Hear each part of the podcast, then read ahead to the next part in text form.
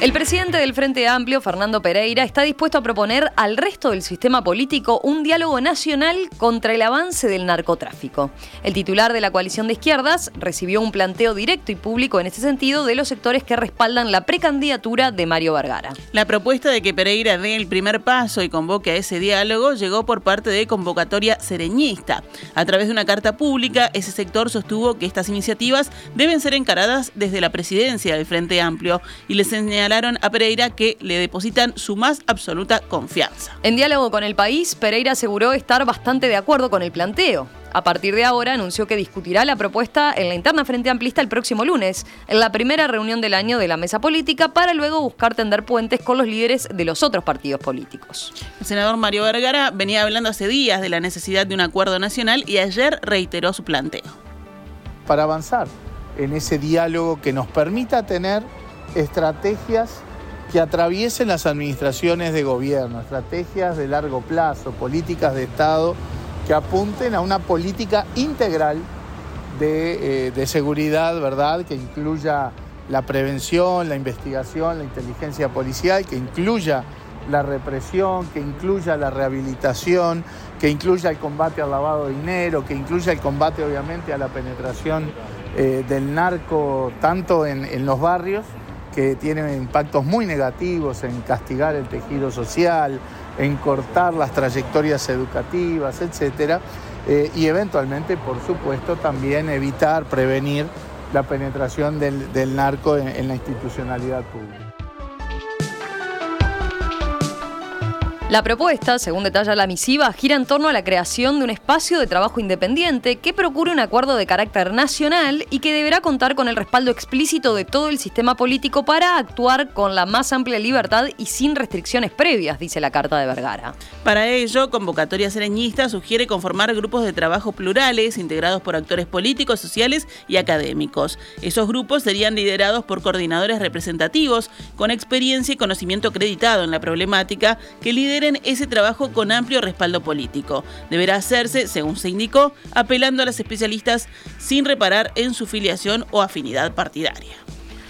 Otro precandidato del Frente Amplio, Yamandu Orsi, dijo ayer ver señales positivas para delinear tres o cuatro puntos de acuerdo y llegar a una política de Estado en torno a la lucha contra el narcotráfico. Escuché algunas propuestas y está bien, dijo el precandidato Frente Amplista al exponer en un evento de recaudación en su favor en Punta del Este.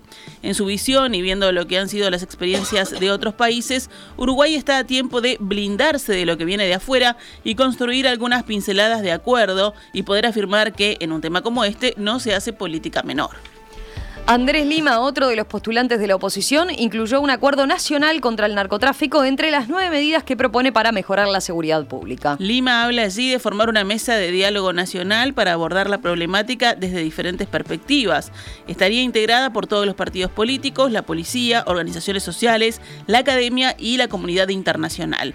La premisa, según Lima, es tomar decisiones basadas en la evidencia. La policía dice tener pruebas contundentes en contra de Claudio Cancelo, el hombre arrestado el domingo en Malvin Norte, y considera además la policía aclarado el triple crimen ocurrido a fines de diciembre en Estación Floresta. Cancelo fue imputado por la Fiscalía por un delito de homicidio especialmente agravado. Insiste en su inocencia, pero para las autoridades existen elementos suficientes para demostrar su culpabilidad. Hablando ayer en conferencia de prensa, el jefe de policía de Canelones, Víctor Treza, dijo que se recabaron pruebas biológicas que se levantaron en la escena del crimen y pruebas en los elementos utilizados, así como también otras de videovigilancia y testimonios. Treza apuntó que 24 horas después del triple crimen, las tres personas que fueron detenidas por el hecho ya estaban identificadas. Aseguró que Cancelo estuvo permanentemente monitoreado desde ese entonces, escapándose una vez por pocos minutos. Recordemos que el hombre fue capturado al llamar para pedir una pizza desde su celular. La policía logró así ubicar el lugar donde se escondía y lo arrestó.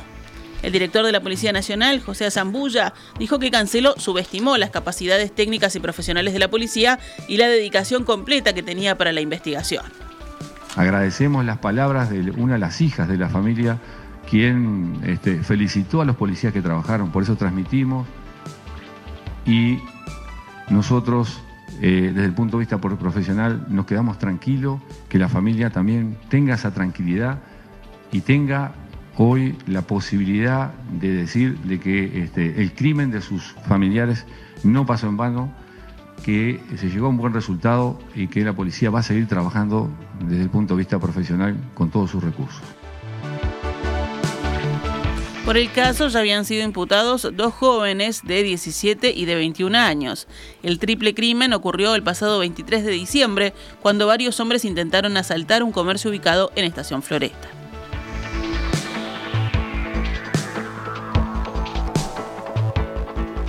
El gobierno saludó ayer la investidura del nuevo presidente de Guatemala, Bernardo Arevalo, y lamentó los intentos de obstaculizar la transmisión de mando en ese país. En comunicado difundido por Cancillería, el Poder Ejecutivo felicitó al nuevo mandatario guatemalteco y acompañó una declaración conjunta emitida por todos los países con representación en Guatemala, repudiando las acciones tendientes a obstruir la transición democrática. Uruguay, que estuvo representado en la transmisión de mando por el subsecretario de Relaciones Exteriores, Nicolás Albertoni, ratificó su respaldo irrestricto al respecto de la voluntad popular emanada de las elecciones libres, justas y transparentes, avalada por la comunidad internacional, dice el texto logró ser investido en la madrugada del lunes, luego de una jornada llena de incidentes y después de varios meses de incertidumbre en medio de acciones de la Fiscalía guatemalteca para frenar su toma de posesión.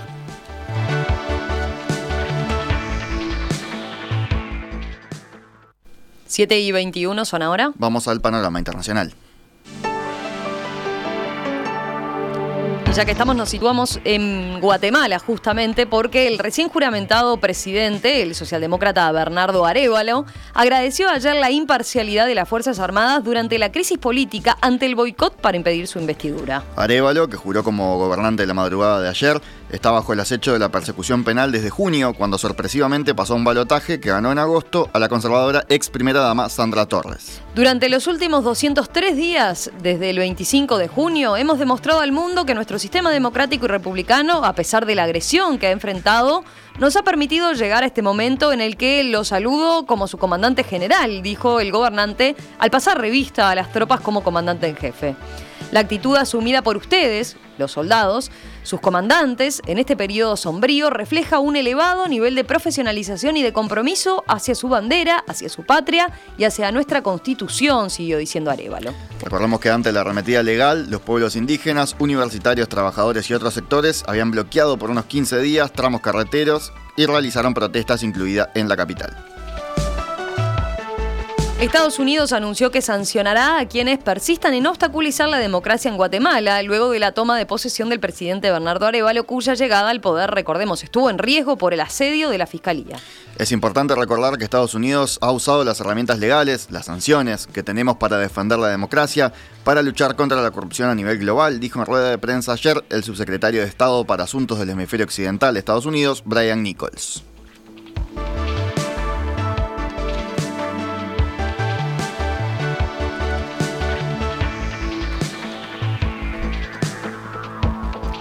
En Israel, una mujer anciana murió y más de 10 personas resultaron heridas al ser atropelladas por un vehículo al norte de Tel Aviv en un presunto atentado por el que fueron detenidos dos palestinos. El jefe de la policía israelí aseguró a los periodistas que los dos autores del ataque en el suburbio de Ranana son parientes, residen en los territorios palestinos y llegaron de manera ilegal al lugar del ataque.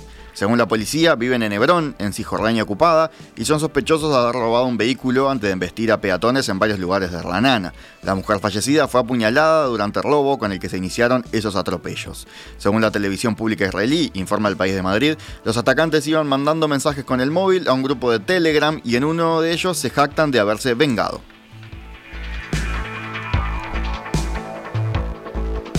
Nos vamos a Estados Unidos porque el expresidente Donald Trump ganó con un récord de votos la primera etapa de las elecciones internas del Partido Republicano en el estado de Iowa.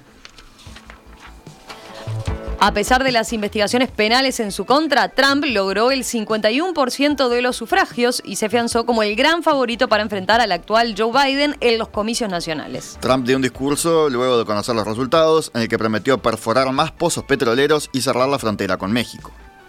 Because right now we have an invasion. We have an invasion of millions and millions of people that are coming into our country. I can't imagine. En este momento tenemos una invasión, tenemos una invasión de millones y millones de personas que están entrando en nuestro país. No puedo imaginar por qué piensan que eso es algo bueno, es algo muy malo. Creo que es un grupo de personas que probablemente es mayor en número que el estado de Nueva York y no podemos tener eso. No es sostenible como país, es horrible. Y vienen de prisiones y cárceles, vienen de todas partes, vienen de países de los que la mayoría de la gente nunca ha oído hablar y vienen de instituciones mentales y manicomios que están siendo vaciados en nuestro país, dijo Trump.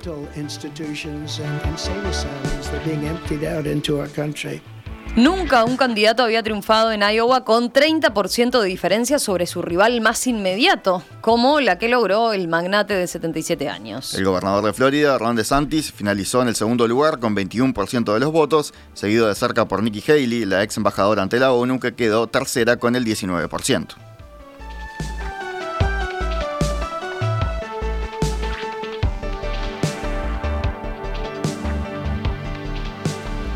Irán atacó con misiles balísticos objetivos terroristas en Irak y Siria, que mataron al menos a cuatro civiles en el Kurdistán iraquí. Esto según las autoridades de esa región autónoma. La agencia de prensa oficial iraní, la IRNA, señaló que los misiles se dirigieron contra un cuartel general de espionaje y una congregación de grupos terroristas anti-iraníes en Erbil, la capital del Kurdistán iraquí.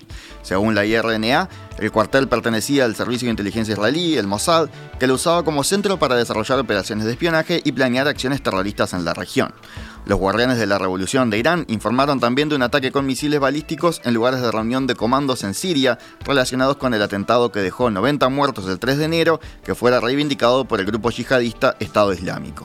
El portavoz del Departamento de Estado de Estados Unidos, Matthew Miller, dijo que Washington condena fuertemente y se opone a estos ataques irresponsables con misiles de Irán, los cuales socavan la estabilidad de Irak.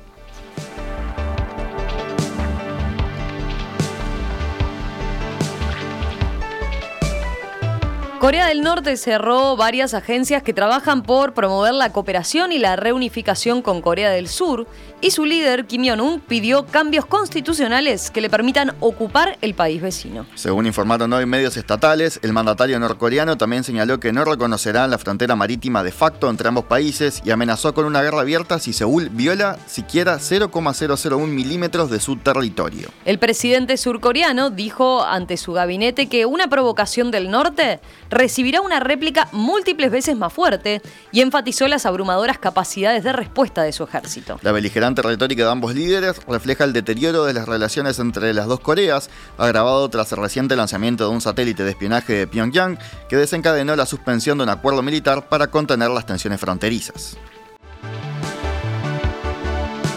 Venimos a América Latina de vuelta. El Servicio Penitenciario de Ecuador anunció ayer que halló un convicto fallecido y descubrió la fuga de 48, de, lo que es, de los que se pudieron recapturar a 5 en la cárcel de Esmeralda, al noroeste del país y una zona fronteriza con Colombia. El Servicio Nacional de Atención Integral a Personas Privadas de Libertad precisó en un comunicado que los presos habían fugado durante la intervención policial y militar realizada el domingo en esta cárcel, que había permanecido tomada por reclusos amotinados en una situación que se repitió en al menos otras seis cárceles del país.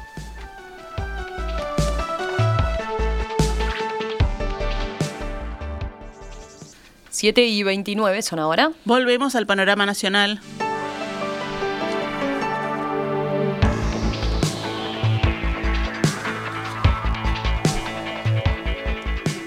La Caja de Jubilaciones y Pensiones de Profesionales Universitarios informó ayer la actualización de la tasa de aportes de sus afiliados activos, con vigencia al primero de enero, que pasó de 16,5% a 18,5%. El ajuste en la tasa de aportación surge de la ley de la reforma de la seguridad social, la ley 20.130, que obliga a los órganos jerárquicos de las cajas paraestatales, según la situación financiera, al aumento de hasta el 2% en la tasa de aportación, indicó la caja en un comunicado. A esto se suma además el ajuste anual provisorio que se hace cada año por la evolución del índice medio de salarios del periodo comprendido entre enero y noviembre de 2023, el cual fue de 8,39%. La caja publicó una tabla que detalla la incidencia de estos componentes en el aumento de la cuota unificada de cada categoría. Algunas, a ver cómo quedaron, la categoría 1 especial será de 3.046 pesos, la categoría 1 de 6.059 pesos, La categoría 2, 11.460 pesos y la 3, 16.240 pesos. En la categoría 4 será de 20.372 pesos, en la 5, 23.843 pesos,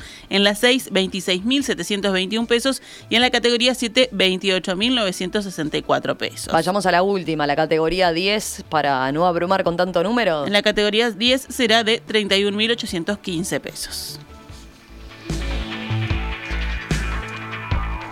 La Intendencia de Montevideo defendió ayer su versión sobre la fecha de fundación de Montevideo con un texto que indica la existencia de un amplio acuerdo historiográfico de que la construcción de la ciudad comenzó entre 1724 y 1730. La comuna asegura que es imposible entender el inicio del proceso fundacional de nuestra ciudad sin enmarcarlo en la disputa entre los imperios portugués y español por la ocupación del Río de la Plata. Mediante un extenso escrito, las autoridades de la comuna respondieron a la polémica que generó su decisión de festejar este año los 300 años de la fundación de la ciudad, con una serie de espectáculos artísticos que comenzarán este viernes. La decisión fue criticada por la coalición de gobierno, que afirma que la fecha real es 1726. En su texto, la Intendencia ubica a la población de Montevideo como parte de un plan de la corona española para frenar el avance de los portugueses en la región. Allí cita la llegada a finales de 1723 del práctico Pedro Gronardo y la posterior llegada de casi 300 militares españoles que comenzaron a construir un fuerte con 50 cañones. Esa expedición, se afirma, llegó a donde luego se emplazaría la ciudad el 20 de enero de 1724. Se dice que a partir de allí comenzó la construcción de la defensa de nuestro enclave, señala el texto. Para la Intendencia, iniciar este año el proceso conmemorativo o incluso haberlo hecho el año pasado, reconociendo la presencia y herencia portuguesa, no implica desmerecer la fecha de 1726, cuando se recuerda se inició el trazado urbano y el reparto de solares, o la de 1730, cuando comenzó a funcionar el cabildo. La voluntad del Papa Francisco de visitar Argentina en la segunda mitad de 2024 reavivó la expectativa de que el pontífice católico pueda llegar también a Uruguay. Francisco declaró en agosto pasado a la revista española Vida Nueva que no solo buscaría ir a su país, al que no visita desde hace una década tras ser investido como papa, sino quizás a Uruguay. Este domingo, en diálogo con el canal italiano RAI, Francisco manifestó que espera visitar Argentina en la segunda mitad del año tras su viaje a la Polinesia previsto para agosto. En la edición de ayer del diario argentino La Nación se informó que el viaje a su país incluiría a Uruguay. En diálogo con el país, el cardenal Daniel Sturla dijo, suponemos que si irá a Argentina, también vendrá a Uruguay. Sturla apuntó que usualmente el Papa no visita países cuando transitan elecciones presidenciales. Si va a venir a Uruguay, dijo el cardenal, hay que suponer que será inmediatamente después de las elecciones. 7 y 33. Vamos con noticias de economía y empresas.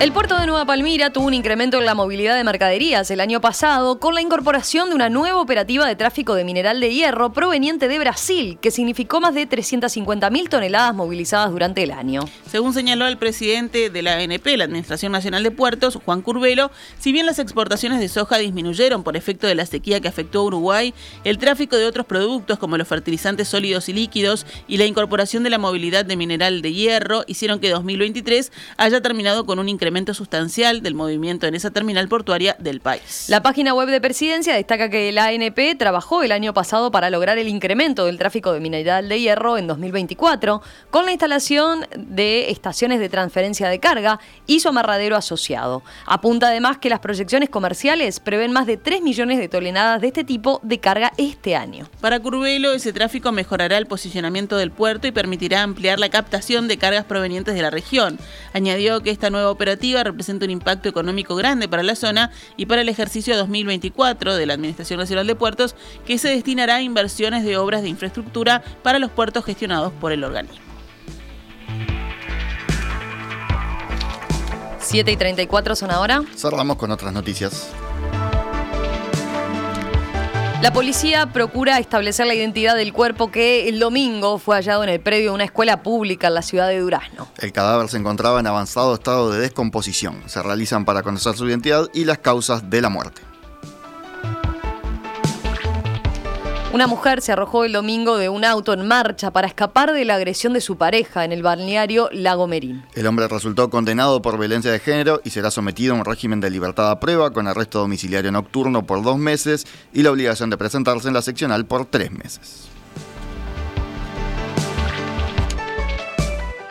¿Tenés un aporte? Envía un WhatsApp al 091-525252. Escribinos a enperspectiva.radiomundo.uy o mandanos un mensaje de texto al 55511. Seguimos poniendo a punto la información, ahora por el lado de los números. Les cuento que ayer en nuestro país el dólar bajó, bajó 0,18%. El interbancario fondo se operó en promedio a 39 pesos con 135. De esta forma, en lo que va de este 2024, el dólar lleva una suba de 0,29% si comparamos esta, la cotización de ayer, 39 pesos con 135, en relación a la del último día hábil de 2023. En pizarra del Banco República, el dólar cerró ayer a 38 pesos para la compra y 40 pesos con 40 para la venta. En los países de la región, en Brasil, la divisa estadounidense, en cambio, subió ayer, cerró a 4 reales con 877. En la República Argentina también, el billete verde en el mercado oficial subió y cotizó en 817 pesos con 60, mientras que el paralelo blue también aumentó y cotizó en el entorno de los 1.130 pesos. En perspectiva, ideas, debate y tendencias, también en las redes sociales. Seguimos en Facebook, Instagram y Twitter.